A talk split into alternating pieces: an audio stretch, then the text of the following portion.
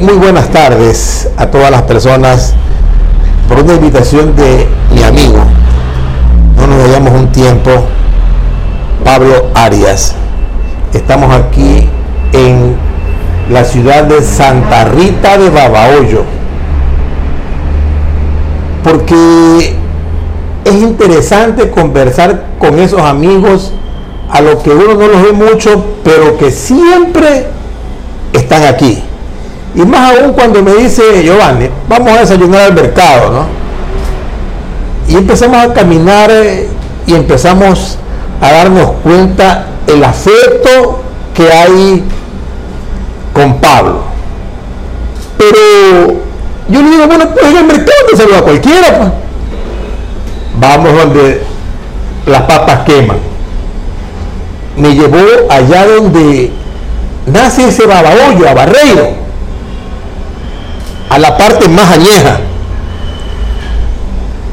Y ustedes verán las tomas, cómo esta gente se desespera por saludarte. La verdad que me he sentido emocionado.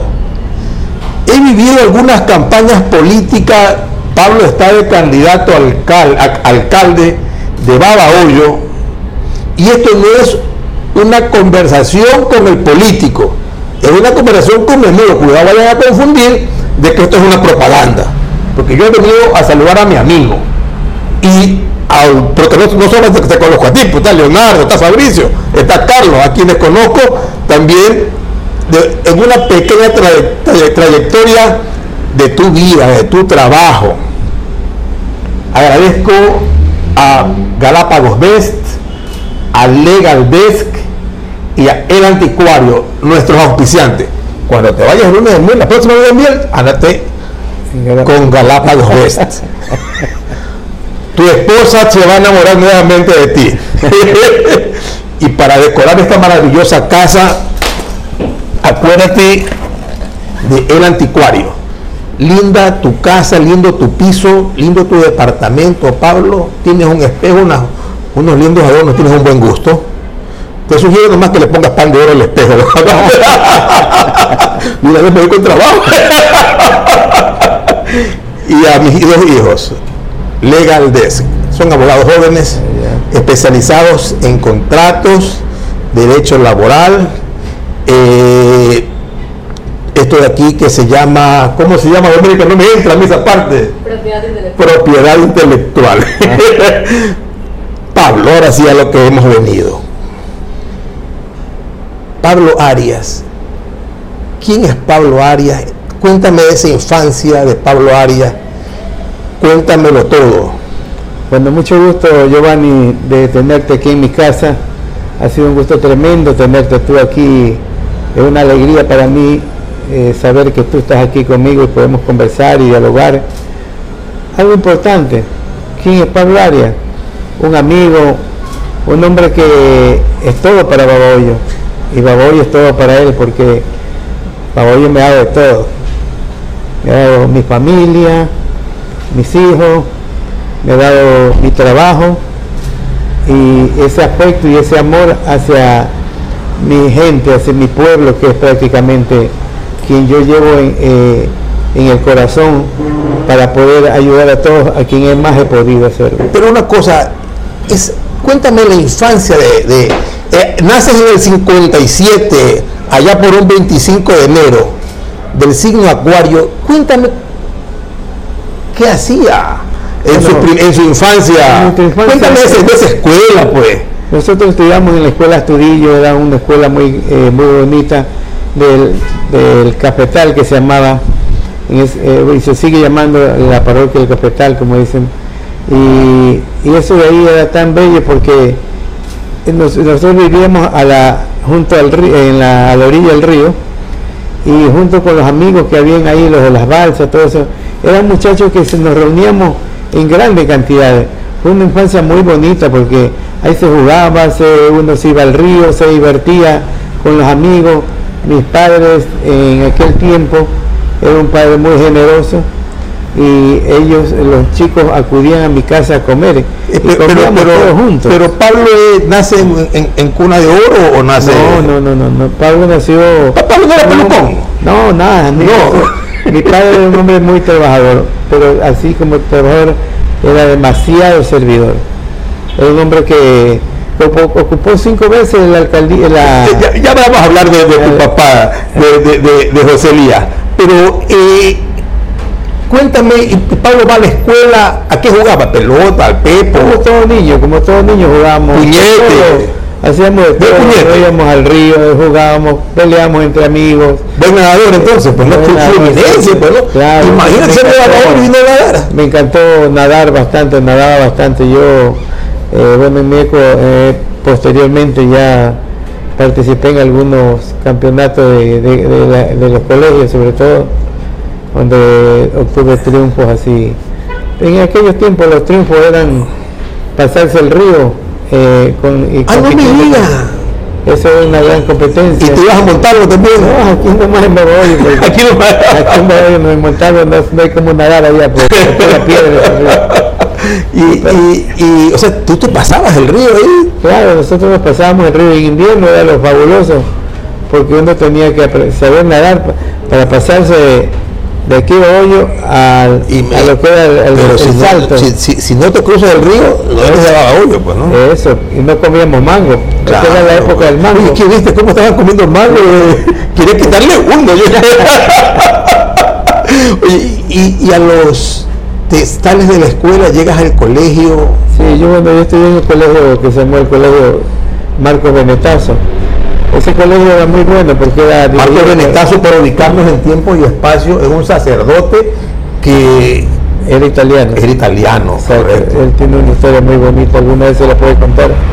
Bueno, mi papá era muy allegado a él y entonces él me, me puso, no, cuando me puso en ese colegio, eh, y ahí estudié los, los seis años. Estudié ahí. ¿Cuántos hermanos son los de Pablo Arias? De Pablo Arias somos ocho hermanos. Ocho, qué linda familia. se peleaban ahí. Éramos seis varones. En esa sala. Lo bonito era que cuando llegaban familias, porque mi mamá era... Antes, antes las familias se visitaban. Se visitaba, entonces se peleaba uno por dormir en qué cuarto dormía, porque llegaban a veces cinco o seis primos. Y las primas cuando llegaban. Y también. Entonces se peleaban por eh, cada quien ubicarse en su cuarto porque no alcanzaban pues a veces. Y a veces nos tocaba ir a, dormir a la sala también. tenía que darse prioridad que llegaba. Mi abuelo tenía una casa en la parroquia Tahualpa, Santa Elena. Alguna vez estábamos 34. para los feriados. En ese tiempo todavía no existía la canción No hay cama para tanto. Pues, no, pero qué, corazón la gente de antaño, ¿no? Sí, comen dos, comen seis, En nuestra casa, en verdad, en nuestra casa se comían muchos amigos. Eh, la gente que, estaba ahí junto a nosotros, la, de las balsas que llamaban, porque nosotros vivíamos a la orilla del río, y otros amigos más iban y se servían en la casa en esa parte de mi mamá o mi papá. Perdón, perdón, O sea, tu mamá le daba de comer a, muchos chicos también. No me diga. Y era muy exigente. Ella se paraba a ver niños, vengan a comer todo. Porque había unos niños que no les gustaba que no como el polvo de albergue o que no como el rábano. Bueno, yo no tomo caldo. Ella se paraba con un látigo ahí en la, ah, al pie de la, de, la, de la mesa. El que no me toma caldo, no come arroz. Y el que no me, y el que y el que no me come todo esto aquí, ese se queda lavando los platos. Era muy bonito. O sea que, mira tú, porque una de mis preguntas y una de las razones por la que vine, Pablo, es la vocación de servicio de este hombre. Pues hay algo en ti innato y ahí nace tu la vocación de servicio al ver a tu madre tan desprendida. ¿Y tu papá qué profesión tenía? Mi papá fue un hombre que llegó de, las canteras de, del ingenio, Marín, ingenio Isabel María en aquel, tiempo. Llegó al hospital un día enfermo. Resulta que, que una, una monjita le dijo que cuando él estaba mejor ven José Elías, ayúdame, que tengo un poco de pacientes que no llegaban los doctores, todavía estaban, no sé, se habrían ido a comer, en otra ocupación. Y él cogió y, le llegó esa vocación tan rápida que en poco tiempo él se quedó dentro del hospital trabajando. Y dejó la zafra. Y dejó la zafra. ¿Y tu mamá qué dijo? Mi mamá no, mi mamá es una mujer bien bien servicial y bien eh, con un amor tremendo hacia él. O sea, porque imagínate algo, ¿no? A ver, eh, eh, la medicina no es para cualquiera, o sea, para, para hacer, practicar la medicina en cualquiera de sus ramas, eso tienes que tener un amor al prójimo. bueno, y, y dejar un trabajo en el cual mantenías el sustento de un hogar por la aventura de que a la final un sueldo, pero allá trabajaba de 8 a 5 y acá pues de 8 y sin horario. Pues. O sea, aquí hay un amor al prójimo que, no lo podemos dejar de un lado. No, bueno, este, este, esa, esto, esto que... ¿Tú qué edad tenías cuando, cuando, cuando, por tú que ¿qué edad tenías tú cuando pasó esto? entonces tu papá al hospital. No, yo no decía ah, todavía. No, no, nacías. ya, ya, todavía. Él fue entre, eh, y dedicó su vida a muchos años al hospital. Entró aprendiendo a, limpiar una herida y terminó hasta sacando una muela, metiéndose al quirófano con los doctores. Fue una experiencia muy grande para él. Y con el tiempo puso una farmacia pequeña, porque justamente frente al hospital compró la casa de, que fue de nosotros. Y ahí él puso una botica pequeña, atendía en la botica, empezó a atender en la botica, también laboraba en el hospital, se multiplicaba él. ¿Por qué? Porque le llamó la atención de, ayudar al prójimo.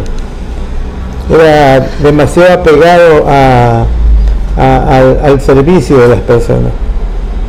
Y nace, eh, creo que de eso nos dejó un, un legado a nosotros. Porque mucha gente cuando ya falleció mi papá, que cuando yo tenía apenas 11 años falleció. Tu padre fallece cuando tú, tenías 11 años. Sí. Entonces, pero ese legado lo multiplicaba las personas. ¿Y tu mamita? Mi mamá no, ¿Qué, no yo digo, pero ¿qué, qué hizo? O sea, 8 hijos, 11 años, el menor. Y los, mayores, bueno, él ya cuando ya murió mi papá, ya él ya teníamos dos farmacias ahí trabajaban mis hermanos mayores y en otro que puso trabajamos, dejó también, bueno, la dejó con unas personas que eran familia de nosotros, hasta que nosotros fuimos creciendo y, nos fuimos acomodando ahí como, como propietarios de la misma, al mismo tiempo ya como íbamos aprendiendo, entonces ya no íbamos desenvolviendo en las mismas, y ya los otros después ya no dejaron porque ellos tenían, eh, iban estudiando y iban saliendo de ahí. Y pasan los años tienes 16, 18 años, decides estudiar. No, yo siempre estudié, nunca dejé No, yo sé, pero ¿qué, estudiaste en la universidad? Ah, yo en la universidad me gradué aquí en el Benetazo, luego me pasé a la Universidad Técnica de Baboyo, estudié agronomía. Te pregunto, ¿y por qué no estudiaste medicina? Por, te pregunto. Bueno, mire, eh, mi misión era siempre seguir la medicina, pero en aquel tiempo mi hermano también decidió estudiar en Guayaquil entonces ese espacio me lo ganó. Claro, pues, o sea, o, iba el uno o iba el otro. Claro, pues, entonces yo tuve que quedarme nomás y seguir trabajando en la botica. Y, te pregunto, ¿cómo sentiste ese corazón cuando eh, no pudiste ir a Guayaquil a estudiar medicina? Bueno, uno se, se frustra también en algo, pero era así, era, eh, nosotros éramos obedientes a las cosas, respetábamos a los hermanos mayores como se respetaban antes. Eh, es verdad eso porque eh, los hogares de antaño, grandes familias, pues no, muchas veces había para el uno y no había para el otro, pues. Por eso es que en los años 70, 80, 90, las familias se van reduciendo prácticamente a dos, tres hijos por familia, lo que normalmente eran cinco, seis, ocho, a veces un equipo de fútbol. ¿Y a qué hace casa Pablo? Me caso yo a los 20, 23 años me casé yo. ¿Y cuántos hijos tienes tú? Tres hijos tengo. tienes un hijo médico que a propósito le vamos a hacer un podcast. Me he enterado de que es un hombre que está haciendo trasplantes de hígado. Así es. Qué orgullo maravilloso de tu hijo y qué orgulloso tú te has de sentir de tener a este científico que haya nacido no solamente de, de tu de tu ser, sino hijo de aquí de Babahoyo, pues trabaja en Guayaquil y ahí viene todos los días, ¿no? Todos los días viene. Tu otro hijo abogado y tu hija Eh, ella es licenciada en periodismo, pero ella nos ayuda mucho aquí en la farmacia. Es que una farmacia muy movida, yo la, la- la acabo de ver, la vi hace mucho tiempo y la acabo de ver y, y el movimiento es además de eso ella también maneja, manejaba el, el hotel que está aquí al frente, sí. Pero ahora lo maneja el doctor.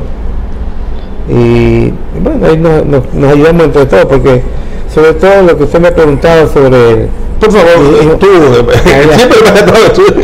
Sí, bueno, lo que tú me preguntabas acerca de, de mi hijo del médico, eh, él, eh, tenemos- ellos tienen una madre muy responsable, muy inteligente, sabia en sus conocimientos, todo eso.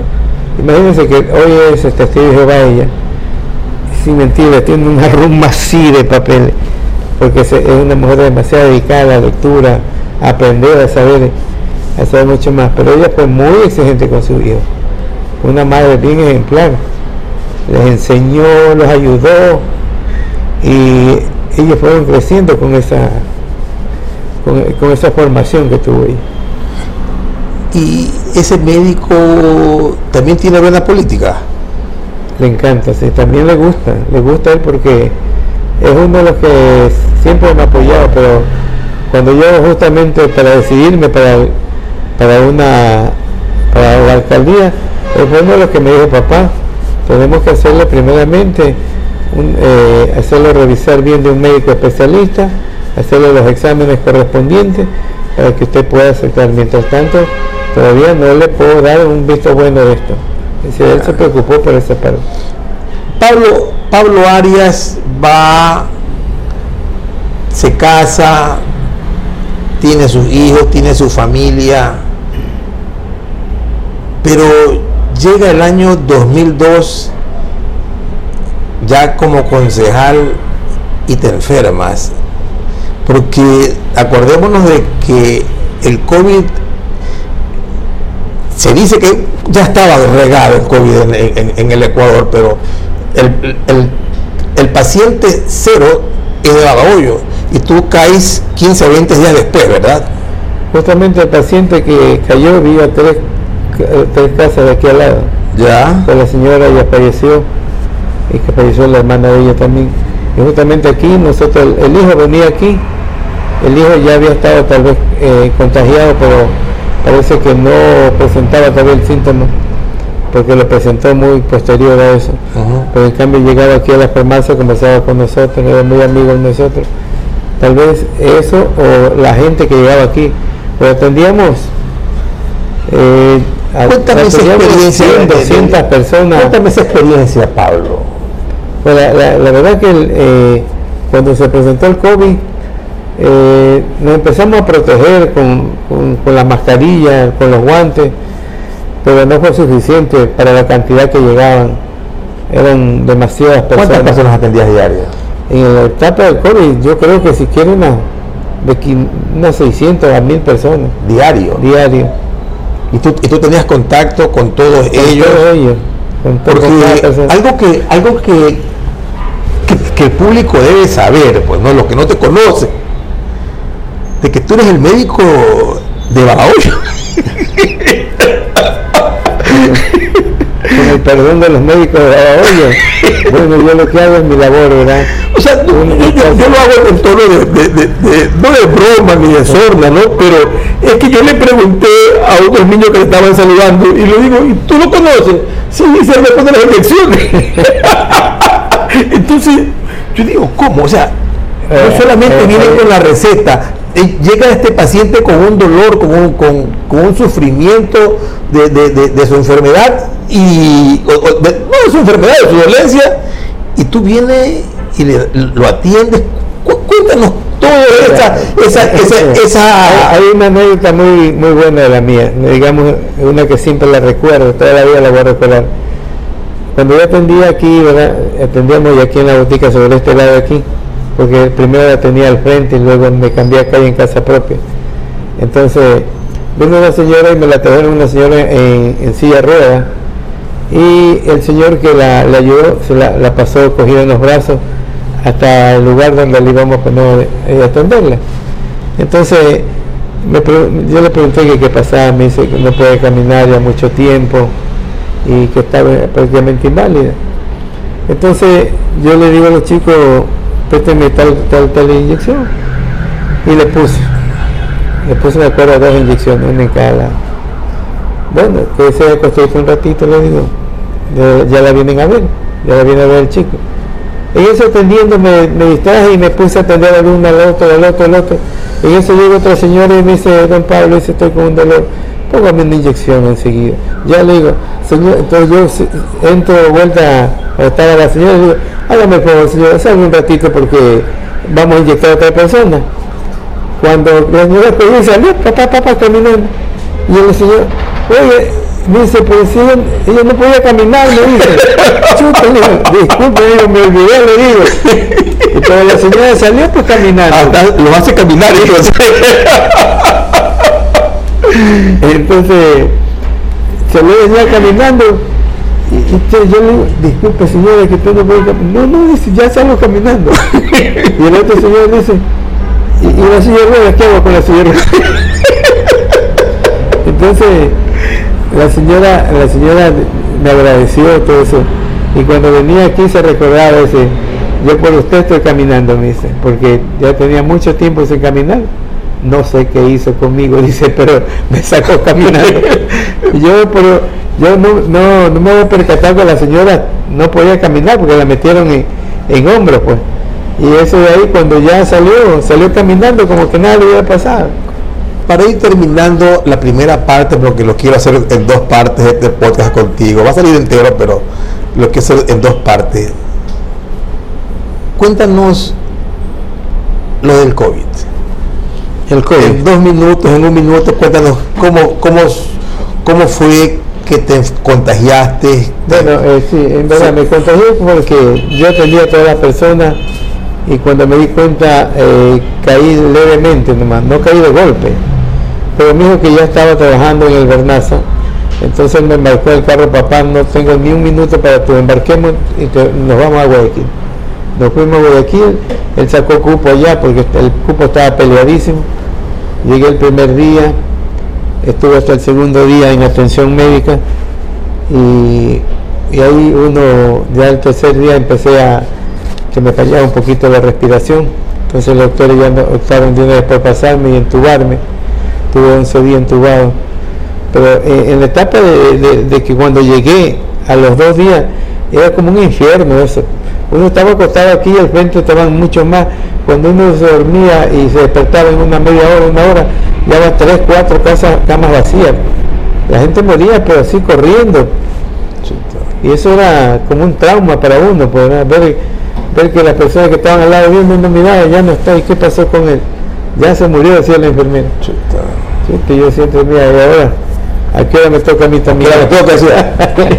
y, entonces caí en el, todavía no estabas en, eh, en UCI. No, pues todavía no está. De ahí ya el, segundo día, sobre la tarde de la noche, eh, ya me empezó a faltar con un poquito de respiración, me pusieron el pulsímetro que estaba bajo en, estaba marcando solo 70, 80, entonces ahí se me.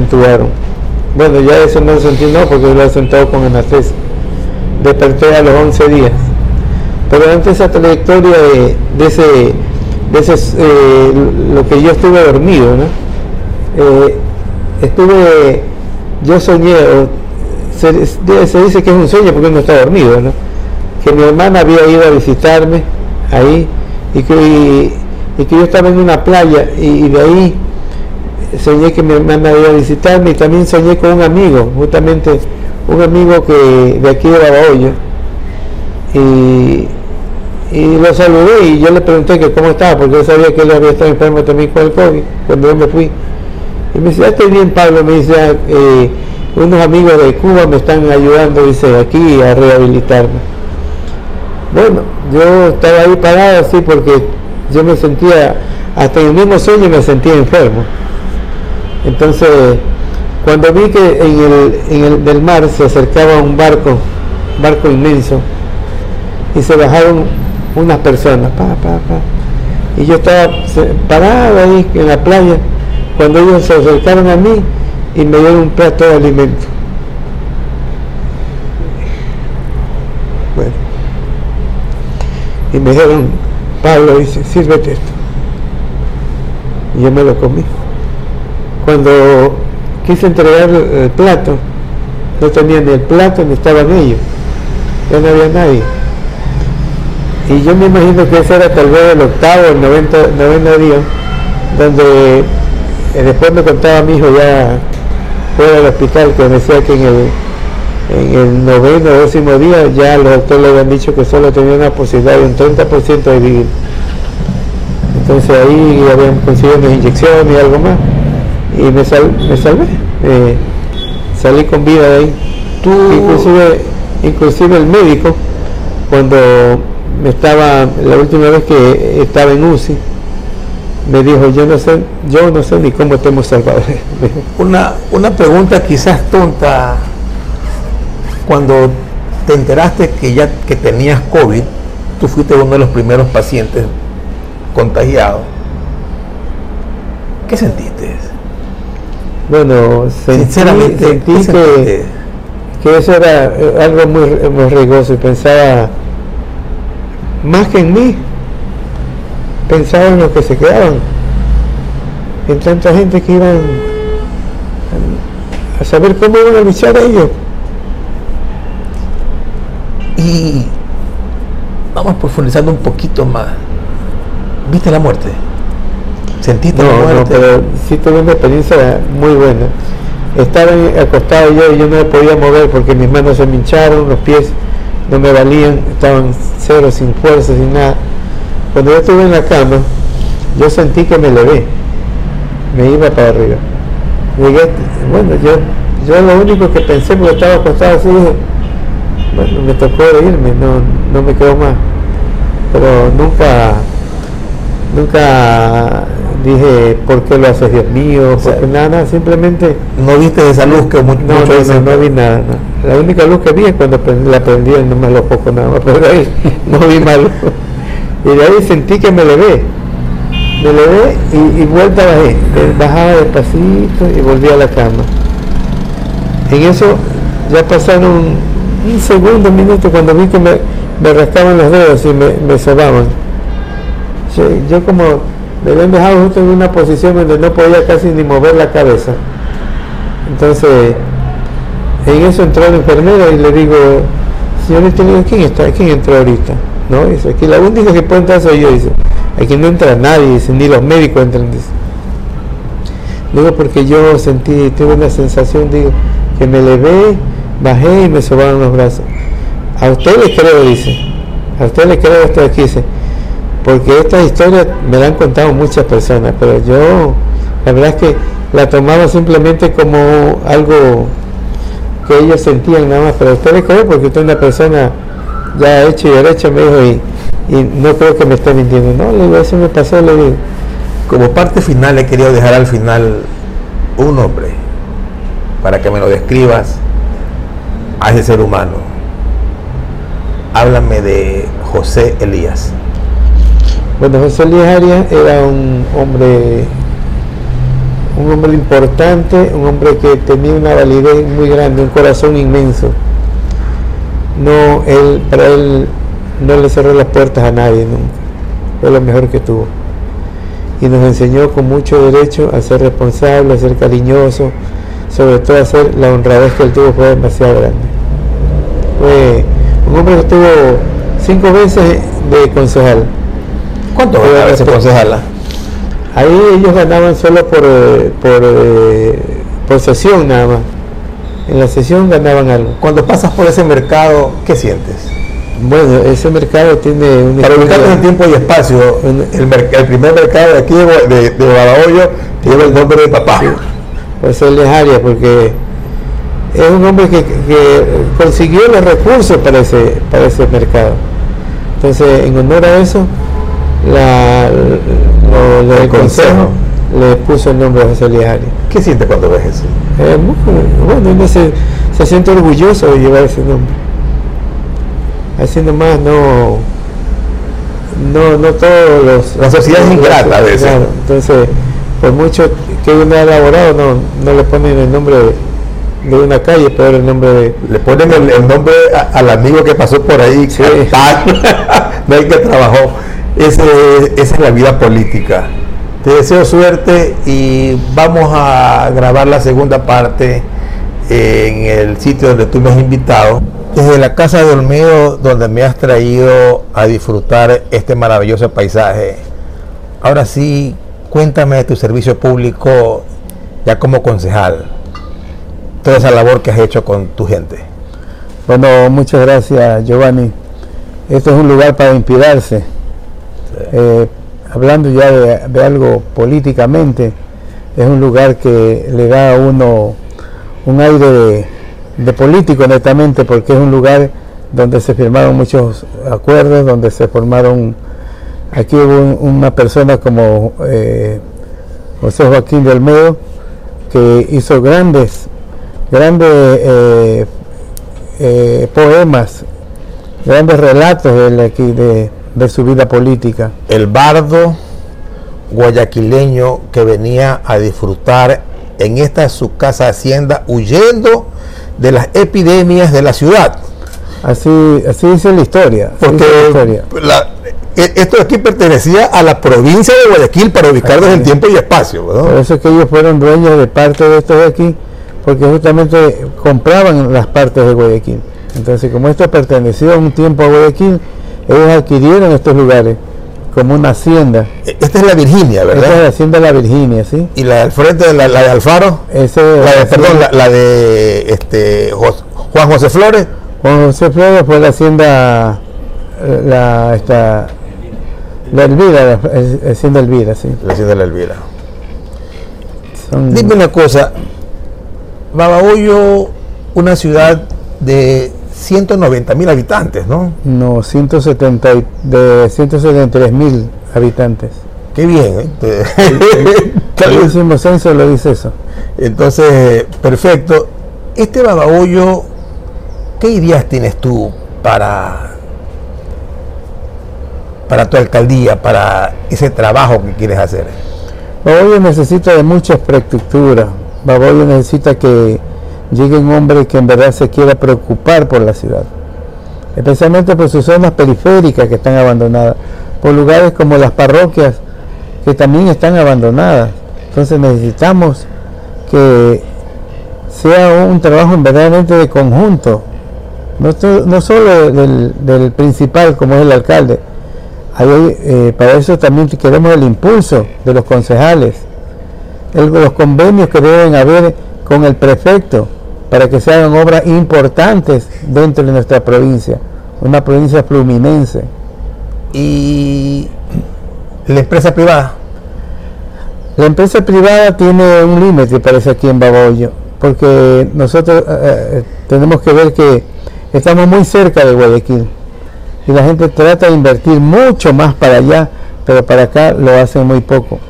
Mira, tenemos este espacio muy grande que es aquí de la, de la, de, este, de la Casa del Medio, donde hay espacios grandiosos que se pueden invertir, que la gente puede venir a invertir, a poner eh, muchas cosas, como lo tiene Guayaquil.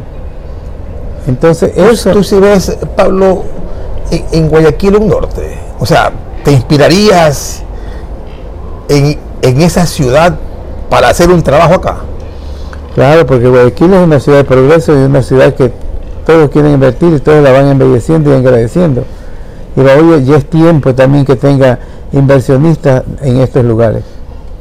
Es tiempo que, Bahoyo crezca para arriba viva del turismo porque sinceramente oye yo creo que, fuera broma no esta parte de aquí hace no sé o sea no porque esto es la casa de la cultura no sí es la casa de la cultura. Ya o sea, pueden hacer algo, maravilloso aquí. Los esto aquí tiene que tener un impulso. No solo que sea eh, quien maneje la casa de la cultura. A esto hay que empujárselo, a esto hay que darle una reactivación. Pero ¿quién lo hace? Lo hace eh, justamente, puede ser la alcaldía, puede ser la prefectura, el mismo centro cultural que hay a nivel del Ecuador. Eso debe impulsarse a estos lugares, porque son cosas que se van a embellecer el momento que se realicen obras importantes en estos lugares. Una cosa, un alcalde, un concejal, un gobernante, un alcalde es un gobernante de un cantón, tiene el poder, pero ese poder se hizo para ejercerlo. Y ejercer el poder es tomar decisiones apegadas a la ley sin quebrarlas. Tú has hecho una obra maravillosa en tu vida. Veníamos en tu carro y todo el mundo te saluda, alcalde, Pablito. Yo me quiero como loco, sinceramente. Porque pocas veces he visto eso, ese cariño, ese amor, esa, ese esfuerzo que te da esa gente al saludarte.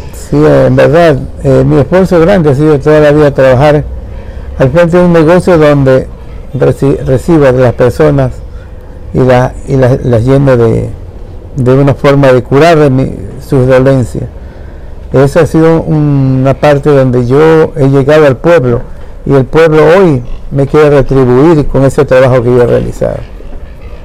¿Y tú qué estás dispuesto a hacer por esa ciudad? Por esta ciudad. Yo voy a entregar todo mi esfuerzo por esta ciudad.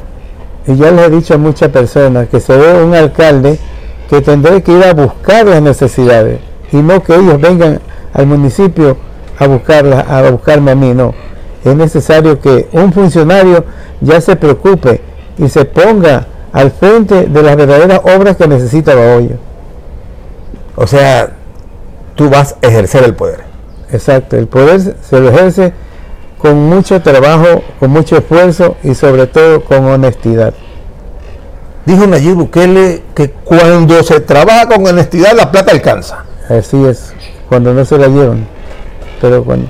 O sea, la plata va a alcanzar. La plata va a alcanzar, porque hay muchas obras que se pueden hacer en todos los lugares y van a alcanzar, porque Baboyo sí tiene su potencial también económico, pero necesitamos sacárselo para que la gente pueda desarrollarse. Algo que pude constatar al fluminense, al babaoyense, a esta ciudad si le falta de rescatarle, y lo conversaba con Leonardo, con Fabricio y Carlos, que son parte de, amigos tuyos cercanos, hay que rescatarle a esta gente el amor por la ciudad. Es una realidad, Bahoyo necesita que sus hijos hagan florecer a su ciudad. Mire, por ejemplo, nosotros tenemos un río bellísimo, que no le damos ni una ni una ninguna eh, algo de turismo un valor agregado un valor agregado al turismo ¿por qué? porque no hay autoridad que en verdad preste atención a estas cosas y no se le puede dar la espalda al río exacto es algo que de la naturaleza nos da con qué gratitud y nosotros simplemente no buscamos de, aprovechar esto de aquí. Antes mi hija me decía, Oye, me dice, ese río es bien amplio, es grande. Yo le digo, ese es el río Babahoyo. Y le contaba la anécdota la primera vez que yo llegué a Lima y vienen y me dicen, mire el río Lima. Una cosita así, pues por aquí. Estos sí son ríos, pues. Estos son ríos, ¿y por qué no decir un cuarto del Amazonas? Pero tú como fluminense lleno de orgullo, de amor y pasión por tu ciudad. ¿hasta dónde estás dispuesto a llegar por ella? Bueno. Y ahí sí te quiero ver. eh. Aquí no hay límite para, el- para esto de aquí. El político que quiere trabajar y quiere su ciudad no tendrá límite para trabajar. Dará todo su esfuerzo necesario, como ya le dije. Llegaremos hasta donde nos alcance el último punto del dinero y ahí estaremos trabajando. Ya, eso con las plata. Y, y con tus fuerzas, Con mis fuerzas, donde me den las fuerzas, porque yo trataré de esfor- esforzarme a lo máximo para llegar ahí. ¿cuántas horas le dedicarías a Babahoyo? Ya no tengo horas límite. Ya no tengo y- horas y límite. después eh, la señora, ¿tú crees que te, va- no te va a venir a decir, oye, ya, pues? Bueno, ya estamos acostumbrados que en nuestro trabajo, Ah, o sea que... en nuestro trabajo llegamos, salimos a las 6, 7 de la mañana y nos subimos a las 10, 11 de la noche. Chut. Entonces, las dos horitas o una hora antes del sueño es lo que hay que aprovecharlo. Claro. Terrible.